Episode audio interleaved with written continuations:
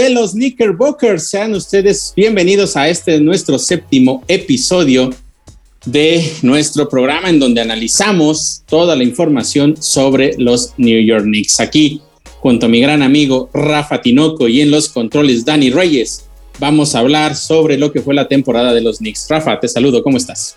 Hola, hola, bien, sí, en este ya martes caluroso, caluroso en todas partes, ya arrancan los playoffs de la NBA los Knicks que ya se están preparando desde este momento para ya eh, el inicio de, la siguiente temporada. Y bueno, vamos a hablar de esto, de, cómo le fue a los Knicks la temporada, ¿no? Como es lo bueno, lo malo y lo feo, vamos a llamarlo así.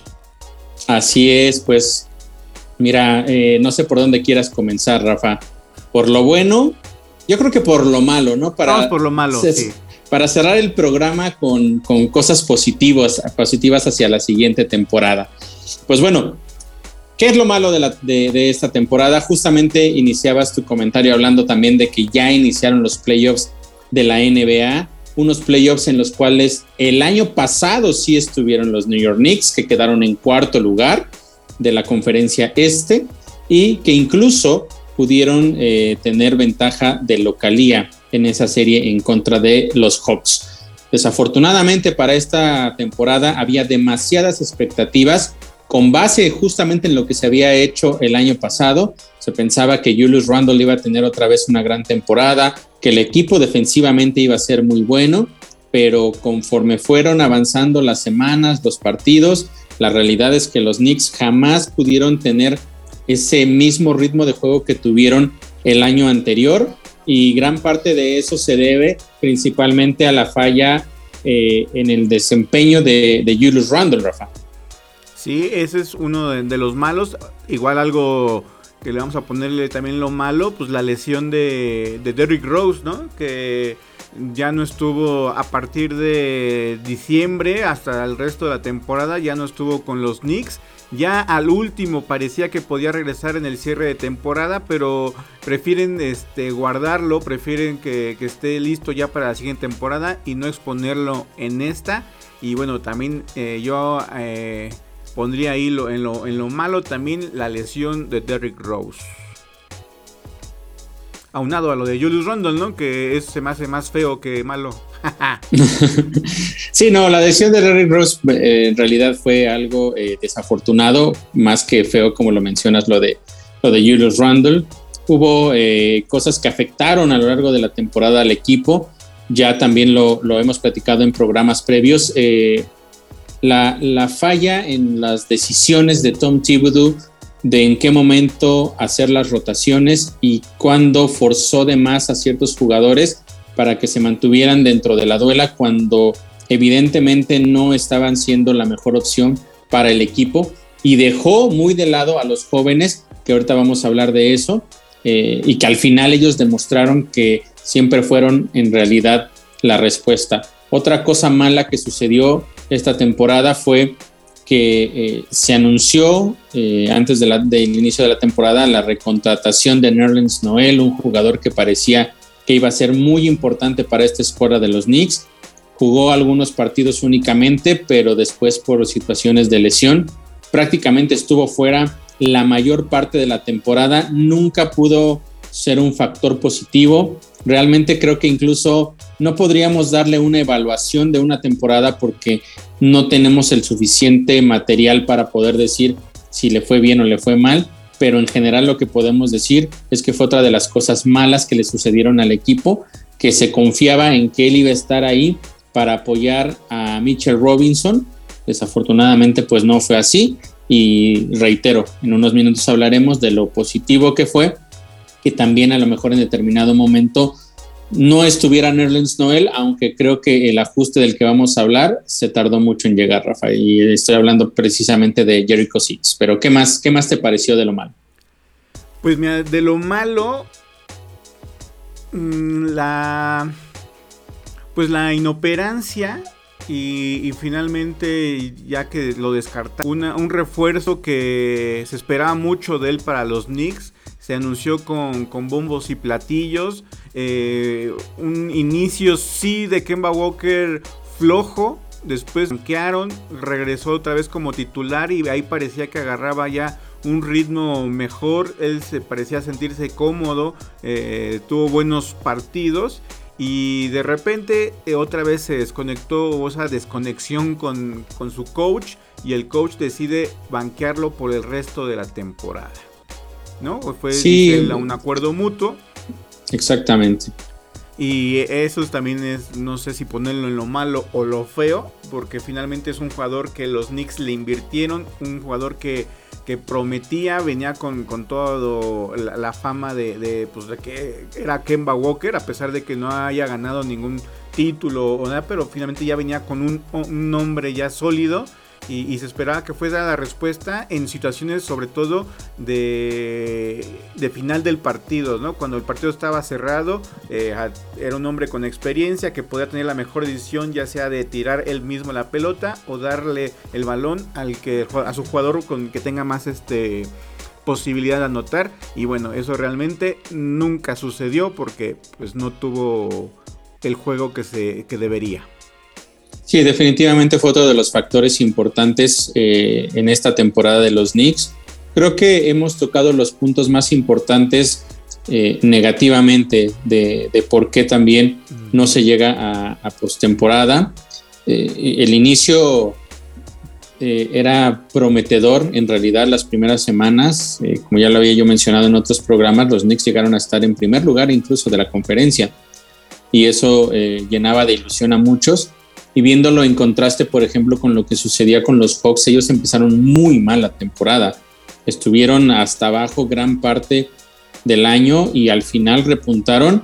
Y míralo, se terminaron ellos metiendo eh, al play-in y después ganaron el play-in y ahora ya están directamente en los playoffs, ¿no? Y eso te habla de que la inconsistencia de los Knicks fue tanta que un equipo que tenía mucha desventaja sobre ellos los terminó rebasando y accediendo al play-in. Entonces, sí fue una caída que podríamos decir catastrófica, pero eh, creo que hay muchas cosas que a partir de, esta tan mala temporada salen a la luz y que pueden ser eh, algo eh, beneficioso para la, para la próxima temporada, ¿no? Me gustaría comenzar hablando de, de un tema que surgió esta semana, de, sobre eh, la visita de Wesley, de Alan Houston y también del mismo Julius Randle al partido de los Mavericks en contra de los Jazz, del Jazz de Utah, perdón, se, se especula mucho sobre esta situación, sobre el por qué fueron y por qué específicamente ellos tres. Eh, quizá Wesley y Alan Houston no tanto, ¿no? Porque al final son parte de la gerencia y muy probablemente puedan estar buscando a algún, algún jugador, pero la ida de Julius Randle hace que uno se pregunte si lo están llevando como parte de, o sea, si lo consideran todavía como parte del equipo, como el líder del equipo y lo llevan para que vea si es que algún jugador encaja en el equipo o si lo están llevando para a lo mejor hacer entrevistas y pensar quizá en un posible cambio. De los Mavericks se habla mucho de que Bronson podría ser un jugador que podría llegar a los Knicks para ocupar la posición del point guard que tanto que tanta falta nos hace. y en el caso de Bronson metió 41 puntos a los Mavericks y, le dio y empató la serie contra el Jazz de Utah el día de ayer. Un jugador Bronson que quizás en, la temporada no se escuchaba mucho de él porque pues obviamente estaba ahí Luquita Doncic, pero bueno, ahora que no está jugando, Bronson está levantando las manos y, y bueno, no suena tan mal ese cambio.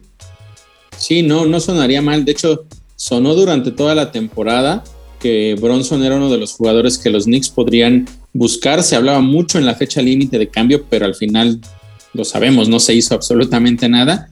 Y del otro lado estaba también un jugador que se ha mencionado mucho su nombre, que podría llegar a los Knicks a partir, de hecho se mencionaba para la temporada anterior, estoy hablando de Spider Mitchell, eh, que se decía que tenía problemas con Rudy Gobert desde el año pasado, al parecer antes de iniciar la temporada, pues ya dijeron que no habían, que todo eso eran solamente rumores y pues que jugaba una temporada, bueno, que seguía en el equipo, ¿no? Pero hoy sigue siendo uno de los nombres más importantes. Entonces, por ahí y se está escauteando a uno de estos dos jugadores para ver si lo, si lo pueden traer. Yo creo que Bronson no saldría tan caro en cuestión de qué tendríamos que ofrecer. Eh, quizás solamente con selecciones de draft. Pero en el caso de. Salvo que no tenga unos playoffs este, espectaculares, ¿eh? Porque digo que el partido de ayer jugó espectacular y si se mantiene en esa línea, este, obviamente. Podría incrementar su, precio, correcto. Pero no al nivel del otro, que está, que está justamente del otro lado, que es Donovan Mitchell, ¿no?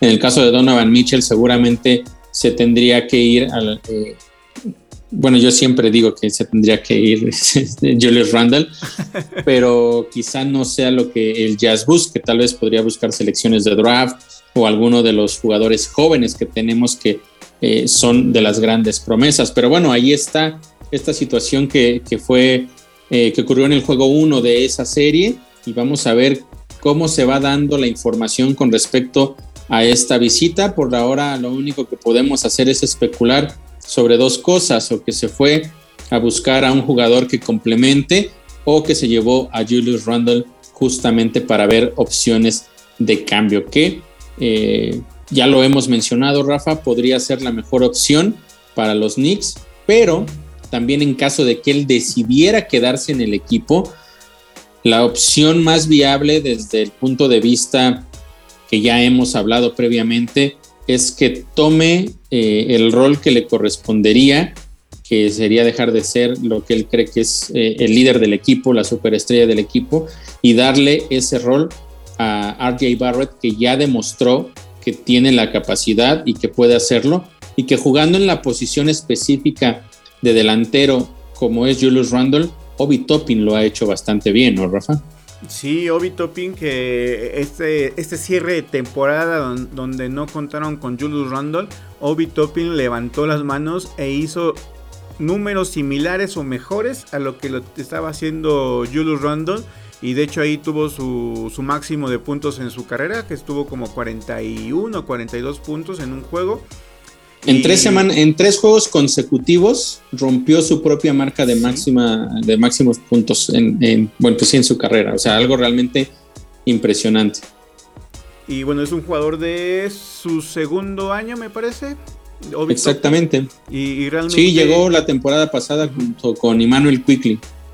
Y, justo, justo esa es la dupla, ¿no? Emmanuel Quickly y Obi Toppin, los jugadores de su segundo año, que se espera que en su tercer año exploten, exploten mucho más, de hecho incluso que Argent Barrett, en el sentido que Argent Barrett eh, está como que tardando en explotar. Hoy fue una temporada muy buena para Argent Barrett, pero, pero siento que Obi Toppin y Emmanuel Quickly están muy atrasitos de, de, de Barrett.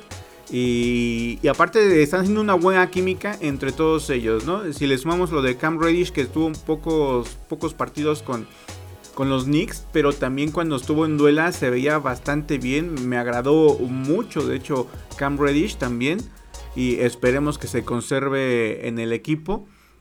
Y, eso, yo sé que dices tú, estábamos hablando mucho de lo negativo y vamos con lo positivo, pero quiero, quiero igual retrocederme un poquillo más a, lo malo o lo feo. ¿Qué pasa con el, técnico? ¿Se puede ser eh, una temporada el coach del año y luego la siguiente temporada ser de los peorcitos? ¿O, qué pasa ahí? Pues mira, eh, el tema con él es que la temporada pasada las cosas fluyeron y fluyeron de una manera positiva. Los partidos empezaron a ganar, el equipo tomó ritmo y eso afortunadamente para él digamos que maquilló un poco los errores que ya venía cometiendo. Y son cosas de las que también ya hemos este, platicado aquí, Rafa. Esa mala esas malas decisiones que toma a veces durante los partidos es algo que muy pocas personas eh, analizan del desempeño de, Tom Thibodeau. Sí, como mencionas, fue el coach del año, sí llevó a los Knicks una vez más a playoffs, sí tiene mucho cartel, sí puede ser uno de los entrenadores que más motiva durante los entrenamientos, pero ya estando en el juego en momentos decisivos, sus decisiones han sido realmente polémicas.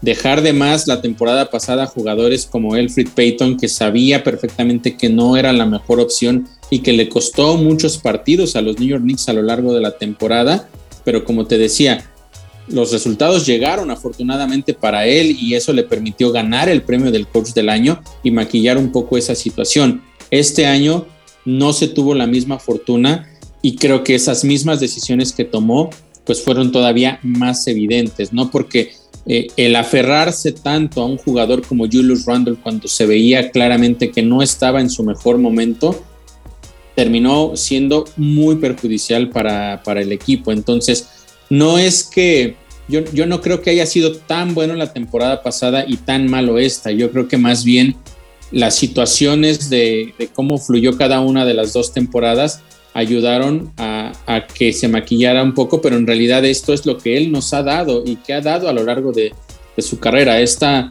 estas indecisiones que, que terminan afectando al equipo. ¿Podría salir?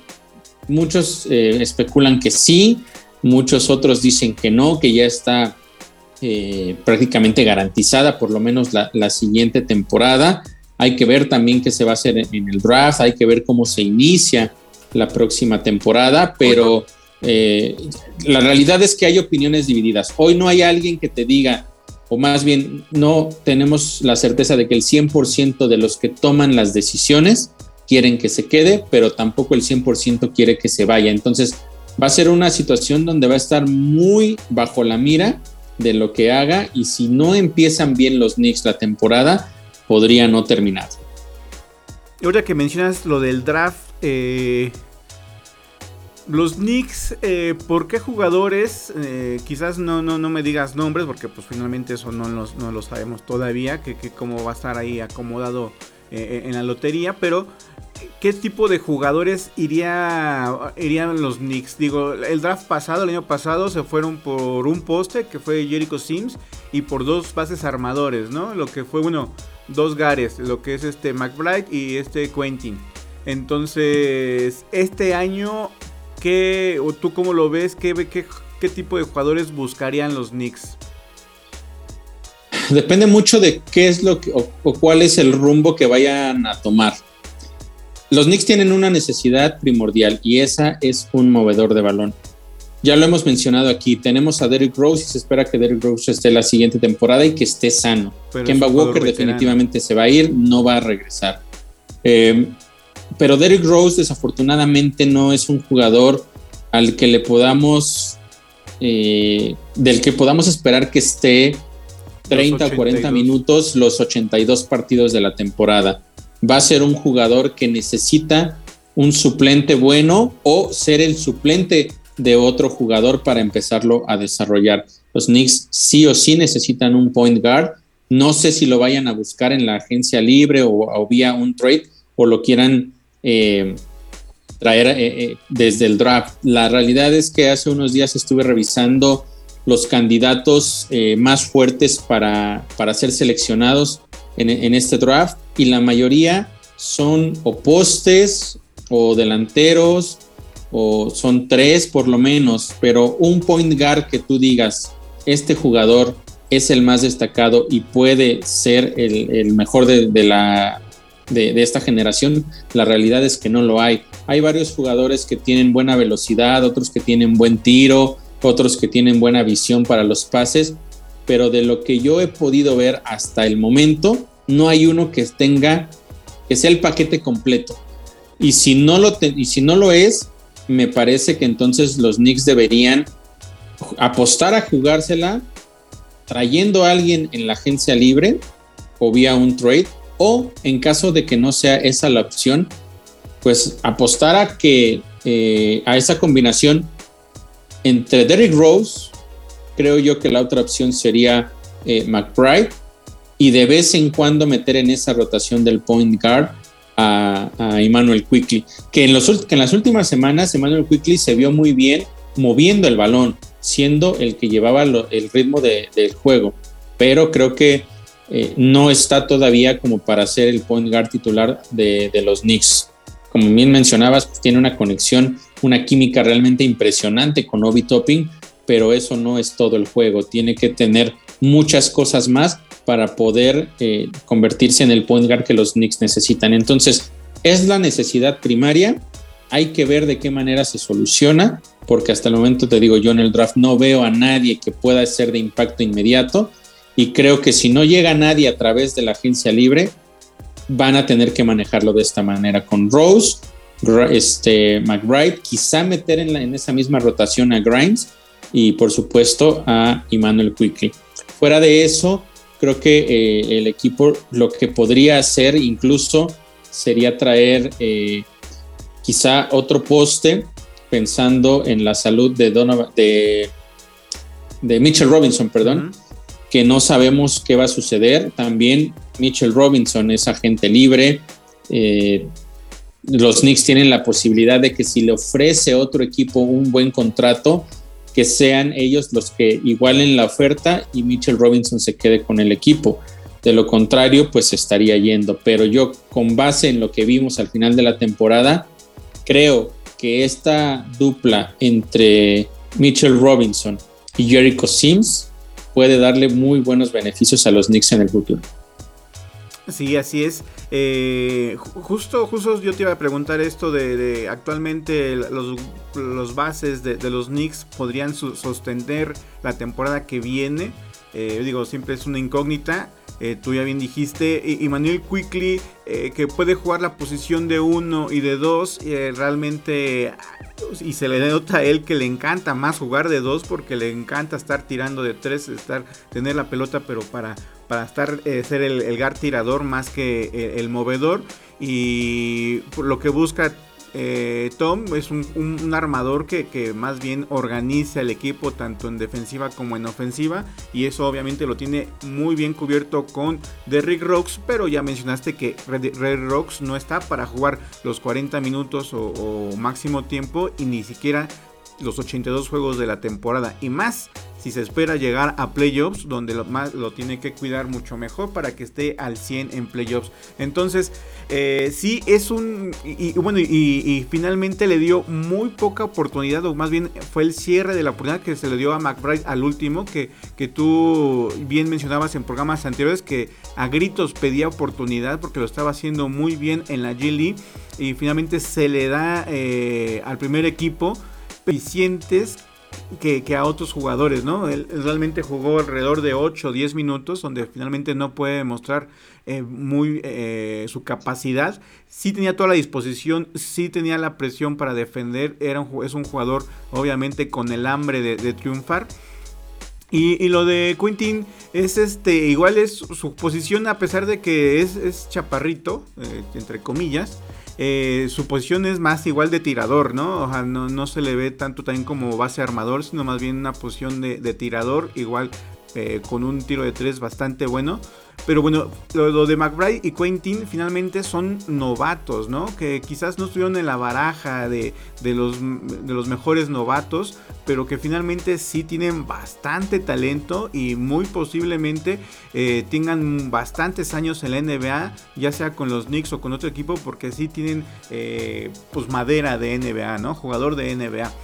Y, en, las otras posiciones quizás eh, no, no, tocaste mucho el tema, pero ¿qué pasa con la posición 3 y, 4? ¿no? Digo, donde está Arjet Barrett, donde está Evan Fournier, que igual pueden jugar de 2, de 3. Eh, Cam Reddish, que bueno, se lesionó, pero bueno, obviamente también puede completar esa posición de jugar de 3 o de 4. Ahí estamos eh, completos, estamos bien no se escucha rumores de que Van Fournier pueda salir o que va a hacer cambio de algún otro equipo. Eh, ojalá tú, aparte de, los jugadores de banca y los que son titulares, eh, ¿esas posiciones están bien este, fortalecidas? Mira, eh, RJ Barrett es el titular y RJ Barrett es el líder de este equipo. Eh, la posición de RJ es inamovible y a menos que una lesión desafortunada ocurra, él no se va a, no va a salir de la rotación. Eh, Ivan Fournier me parece que hizo las cosas regular a, lo largo de la temporada, pero al final fue un jugador que rindió. En momentos clave demostró que sí puede ser un jugador importante para el equipo, no uno de los eh, líderes, pero sí uno de los jugadores que eh, va a sonar algo raro, pero a pesar de ser un jugador titular, yo lo considero más bien como un jugador de rol que cuando pueda va a ser efectivo para el equipo, pero en otras ocasiones no lo va a hacer y tendrá que aceptar que debe ir a la banca y darle su lugar a alguien más. Rompió el récord histórico de triples de la, de la franquicia, rebasando a la leyenda John Starks. Y bueno, creo que eso también le dio algunos puntos adicionales para ponerle una palomita en esta su primera temporada con los Knicks y creo que él va a estar de regreso sin ningún problema para el próximo año. Ya acercándonos a la posición de 3 y de 4, pues tenemos ahí una combinación en la cual podemos hablar de el mismo Julius Randle, de Obi Topping y también eh, hablar de Cam Reddish. Y creo que es importante tocar este tema porque es algo que los Knicks van a tener que eh, analizar en esta temporada baja. Ellos lo trajeron como un jugador que en teoría tenía que eh, reforzar al equipo. Los rumores son que en realidad lo trajo la gerencia, pero no lo quería Tom Thibodeau y es por eso que no le daba minutos de juego. Cuando las cosas no empezaron a salir bien, cuando se dieron cuenta que no iban a poder cambiar tampoco a Julius Randle antes de la fecha límite de cambios y que ya no había otra opción y que todas las miradas y todas las críticas estaban sobre ellos porque trajeron a un jugador entregando una primera selección de draft de este precisamente que, que va a venir en unos meses y no lo pones a jugar, la realidad es que las miradas estaban completamente sobre la gerencia y sobre Tom Thibodeau. Es por eso que le dieron más minutos después de, del juego de estrellas. Desafortunadamente para él se terminó lesionando y eso pues generó más dudas sobre su futuro. Hablaba, te, hablaba, por ejemplo, del caso de Tom Thibodeau, que podríamos decir que prácticamente la mitad lo quiere y la mitad no lo quiere, pues Cam Reddish es prácticamente lo mismo, ¿no? Es un jugador que me parece que es muy bueno, tiene ya experiencia eh, también en playoffs la temporada pasada con el equipo de los Hawks, es alguien que jugó con RJ Barrett y que por supuesto podrían tener una muy buena química pero creo que no le dieron las oportunidades necesarias, justamente por esto que te mencionaba de Tom Thibodeau, esa, esa eh, aferración a que fuera siempre eh, Julius Randle quien estuviera en la duela, después le daba pocos minutos a, Obi Topping, y después de Obi Topping era cuando le daban la oportunidad a Cam Reddish, entonces estaba detrás de alguien inamovible por el coach, y después también estaba detrás de un jugador que a gritos y con juego y con todo lo que tú quieras estaba pidiendo una oportunidad de más minutos y al final pues Obi Toppin se lo terminó se la terminó ganando, ¿no? Entonces, y aparte Obi Toppin es, es uno un consentido de la afición de los Knicks, ¿no? Ya, ya porque él, él es orundio de, de la ciudad de Nueva York también, pero luego y si, hace ese match con esa afición de los Knicks, que, a veces puede ser bastante pesadita para algunos, pero cuando apapacha, los apapacha así como a Obi Toppin. Sí, correcto, y a lo mejor eh, cuando tenía esas, esas primeras rachas en donde le daban más minutos, quizá no siempre era el que más anotaba, pero con una clavada de Obi Toppin le cambiaba completamente la atmósfera al Madison Square Garden, la energía en los jugadores. Muchas veces una clavada de esas espectaculares que él hacía era esa, esa gota que hacía que el equipo empezara a reaccionar. Y eso es algo que pocos jugadores eh, le estaban entregando realmente a estos Knicks. Y hacia el final de la temporada realmente la evolución que tuvo fue impresionante, la manera de jugar al poste bajo con mucha más agresividad sin importar quién fuera el jugador que defendiera. Y bueno, qué decir de ese porcentaje de triples que aumentó justamente en esos últimos partidos. Eh, no voy a decir parecía Stephen Curry, pero definitivamente sí parecía un jugador muy familiarizado con ese tiro, como si lo hubiera hecho todo el tiempo. Eso es eh, realmente como, como se veía Obi Topping. Pues aquí creo que yo, eh, yo creo que hay, hay decisiones que tomar en esas posiciones, pero todo va a girar con base en lo que se haga eh, con Julius Randle. Si lo van a mantener, entonces creo que va a haber poca posibilidad de que un jugador como es Cam Reddish se quede. Y después tendríamos que ver en caso de que eso suceda, pues a dónde lo mandas, ¿no? Y qué vas a pedir a cambio de él. eh, no porque tú hayas dado una primera selección de draft significa que otro equipo te lo vaya a querer dar a ti, ¿no? Esa fue tu apuesta y, no te funcionó, tal vez no por, no por él, sino por lo que tú no quisiste hacer con él durante la temporada. Entonces, no lo sé. Eh, hay que esperar a ver qué, va a suceder. Como comenzaba eh, mencionando, esta situación de la visita de, la gerencia y de Julius Randle al partido de los Maps contra el Jazz, eh, hay muchas cosas que pudieran cortarse de ahí y hasta que no sepamos realmente cuál es el rumbo, no, no podemos saber en esas posiciones por lo menos qué es lo que va a suceder. Pero sí, sin lugar a dudas, lo de Cam Reddish es un tema que tiene que abordar el equipo de los Knicks y tiene que hacerlo rápido. En, esta, en este draft que viene, bueno, primero va a ser la, la lotería, hay que ver en qué posición se van a encontrar los Knicks. No siempre el peor equipo, como ya lo sabemos, es el que tiene la primera selección de draft. Por eso justamente es la lotería, para tratar de equilibrar eso y evitar el famoso tanking, que es cuando los equipos pierden a propósito para tener una mejor posición de seleccionar. Por eso se hace la lotería para evitar este tipo de situaciones. Y la temporada en que eh, los Pelicans terminan siendo el número uno, no fueron para nada el peor equipo de la liga. Si no me equivoco, habían sido eh, el octavo peor o más o menos por ahí y aún así se llevaron la primera selección. Entonces hay que esperar que se hace. Los Knicks tienen eh, una primera selección de draft este año y dos selecciones de segunda ronda. Entonces también hay hay bastante de dónde cortar. Los Knicks en realidad mantienen la mayoría de sus selecciones en los próximos eh, siete años. Tienen ocho selecciones de primera ronda y creo, si no mal recuerdo, son como 13 selecciones de segunda ronda durante ese mismo periodo. Entonces, hay mucho también de dónde se puede entregar en caso de que quieran dar selecciones de draft eh, de selecciones futuras, pero sí hay que ver cuál es el camino que quiere tomar el equipo. A ver, nada más para que me quede claro a mí. a Cam Reddish fue cambio también por un, draft de primera selección, pero ¿de qué sí, año? Sí, este, de este año. Los este Knicks para este año o sea, tenían... olvidemos de que tenemos un draft de primera selección este año, porque ya está dado. No, no, no. Los Knicks, la temporada pasada y esta, tenían dos selecciones de primera ronda. Ah, ok. Este año, entonces, iniciamos con dos, una propia y una de que viene de Dallas, de hecho. Ok. Todavía del cambio con eh, de, de Porzingis.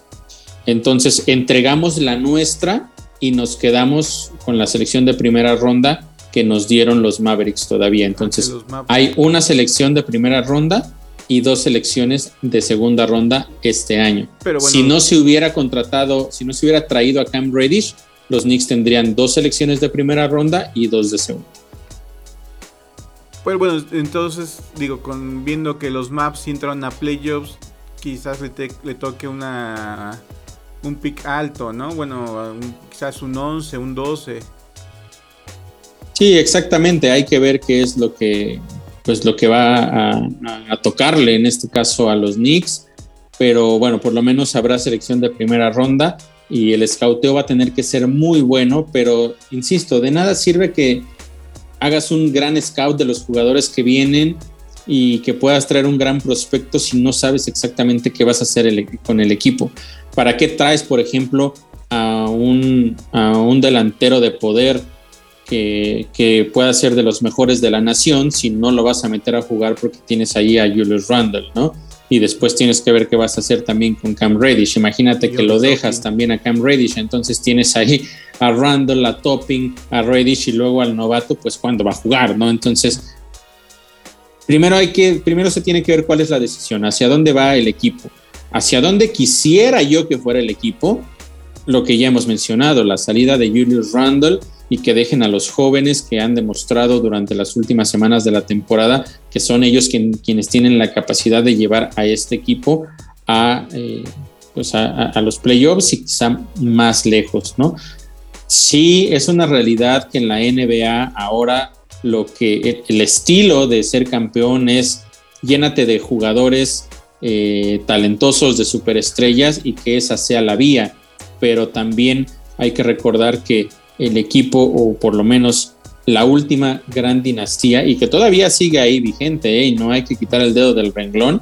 La última gran dinastía se hizo del draft y estoy hablando de los Warriors, que por vía draft trajeron a Curry, trajeron a Thompson, trajeron a Green, que son su base y, que con lo que los rodees. Y actualmente a, Jordan Poole. Wiseman. Jordan Poole y a Wiseman.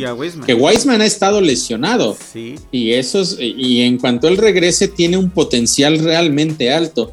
Entonces, eso también te demuestra que no es una mala idea esperar a los jóvenes y hacer que se vayan desarrollando y que en un momento u otro ellos pueden ser los jugadores que, que lleven al equipo hasta donde quisiera yo creer y esperar, ¿no? Que, es lo, mismo que hizo Stephen Curry con, con, esa, con ese gran equipo de los, de los, Warriors. Ahora también hay que, hay que ver si es que Tom Thibodeau puede ser eh, ese, ese entrenador que haga con estos jóvenes de los Knicks lo mismo que hizo Steve Kerr con esos Warriors. Oye, y ahorita hablando un poquillo de la NBA, ¿qué, otro equipo sigue los pasos de, los Warriors en ese sentido de irse por, más que por contrataciones así bomba? Eh, los Grizzlies. Los Grizzlies es un equipo, bueno, por, supuesto tienen ahí a, a Jamorant, que es uno de los jugadores más dominantes y, sin lugar a dudas para mí va a ser la figura del futuro de, de, esta, de la NBA y ellos también han demostrado que, por, que esa es la vía, esa es la vía de, llegar, son el segundo mejor equipo de toda la conferencia y, yo no sé si este año les alcance, pero a futuro es un equipo muy peligroso y que también se ha formado gracias al draft. Los mismos, el, mismo Jazz, también podríamos mencionar al Jazz que seleccionaron a Donovan Mitchell, también ellos trajeron a Rudy Gobert y pues bueno, poco a poco han ido eh, creciendo, pero también se han quedado cortos, ¿no? Es decir, no para todos es la solución, eh, no, pero yo en este momento, si tuviera que, hablar de los Knicks, creo que es el camino más viable para hacer esa solución. Tenemos en la misma ciudad a los Nets que apostaron por jugadores importantes y pues ya van dos temporadas y no les funcionó. Eh, Harden tuvo que salir del equipo, y pues bueno, ahora está también con Envida allá en Filadelfia, pero son pocos los equipos realmente que eh, a, base del draft han logrado crecer. Pero otro que lo ha hecho muy bien y en específico esta temporada fueron los Celtics, que tienen ahí con sus jugadores eh, que trajeron en el draft encabezados por Jason Tatum, que también de momento repuntaron y se convirtieron en uno de los equipos más peligrosos de esta NBA. Entonces, eh, sí se puede, pero se tiene que ser muy cuidadoso seleccionando cuáles son los jugadores y también seleccionando tu plan de juego y tu esquema hacia futuro para que puedan convertirse en lo que son, por ejemplo, hoy los Celtics, hoy los Grizzlies y, ¿por qué no? Esperemos en algún momento lo que son los Warriors. Bien, pues bien. Eh, yo creo que ya este episodio de los Knickerbockers así pinta más o menos eh, el cierre. Bueno, así estuvo el cierre de los Knicks, así pinta para el draft. Eh, recordarles que también, bueno, viene la lotería, viene el draft, viene la Summer League y, otra vez ya inicio la temporada como ahí por el mes de octubre. Ya, ya, ¿tú crees que ya como por agosto, septiembre ya se tenga bien eh, si Julius Randle se queda o qué jugador llega a los Knicks o cuál va a ser la propuesta de los Knicks. Debería, debería de serlo. Eh, mira, yo creo que la decisión la deben de tener incluso antes del draft, porque con base en esa decisión es que van a tener que pensar bien qué es lo que van a traer, si es que van a traer algo o si van a usar esas selecciones de draft para reforzar al equipo con alguien de mayor experiencia tienen que tener, eh, o sea, a finales de, de, mayo ya tendría que haber alguna información eh, con respecto a eso, pero bueno, la verdad es que e, es incierto, hay que ver también quién tiene el control, ¿no? Porque si tiene el control Tom Thibodeau, creo que sabemos hacia dónde vamos, si la tiene la gerencia y va a pesar más, eh, ahora sí que el voto de la gerencia, creo que sí podríamos estarnos encaminando a que sea un equipo de jóvenes el que lleve a los Knicks en la siguiente temporada. Pero sí, esa decisión la tienen que estar tomando ya, probablemente no la van a decir, pero poco a poco nos iremos enterando de noticias que quizá nos puedan dar algo más de información con respecto a esto. Pues perfecto, así que así cerramos un episodio más de los Knickerbockers.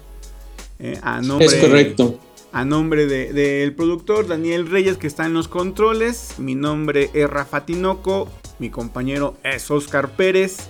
Recuerden eh, darle like a la página Los Knickerbockers. Toda la información de los Knicks en español están ahí en, en Instagram, en Facebook.